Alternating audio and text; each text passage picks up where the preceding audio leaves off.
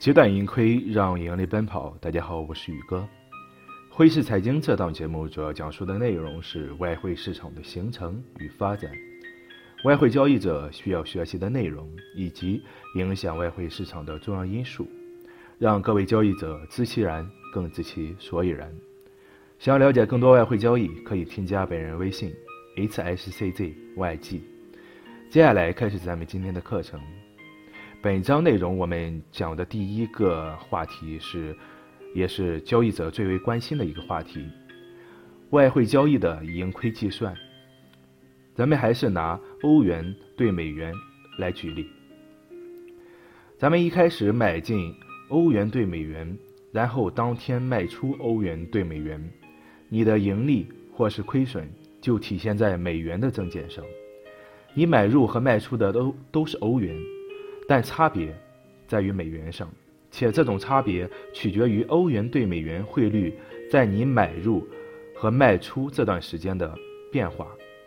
简单的来说，任何一笔交易的盈利或是亏损，都是通过报价货币，也就是货币对右边的货币体现。零售外汇交易服务商会自动将平仓后的交易盈利或是亏损。以报价货币的形式体现。当然，现在大多数的外汇交易服务商给交易者开的账户都是美元账户，也就是说，你的盈利或是亏损都是以美元来计算的。咱们来举一个例子：做多买入一标准手欧元兑美元，价格是一点一三八六五，行情经过一段时间的波动，现在价格是一点一三九六五。也就是说，行情往上波动了十个点，在这里平仓，我们的账户里的收益就是一百美元。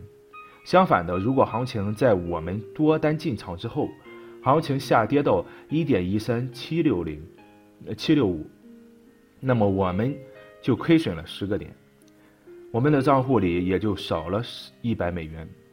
接下来，咱们再聊下一个话题。影响亏损的其他因素。首先，在上一个例子中，我们要注意到，零售外汇交易服务商会按照每笔收取门票费，也就是说，相当于经济服务费或是佣金。刚刚的例子中，我们并没有将之算入其中。在实际的外汇交易中，我们要注意到这一点。在外汇交易中，还要考虑另外一个因素，那就是展期或者是掉期。当你隔隔夜持仓到下一个交易日，你就会支付或者是赚取净利息。简单的来说，头寸展期的时候，你会获得买入货币的利息，但同样支付所卖出货币的利息。因此，关键还要看息差。如果你买入的货币的利率高于卖出的货币的利率，你就会在展期时小赚一笔。相反的。如果你买入的货币的利率低于卖出的货币的利息，那么你就要支付一笔息差。这部分的计算方法通常会参考相关国家之间的掉期利率。一些服务商将每天产生的展期费当做收益或者是成本的一部分。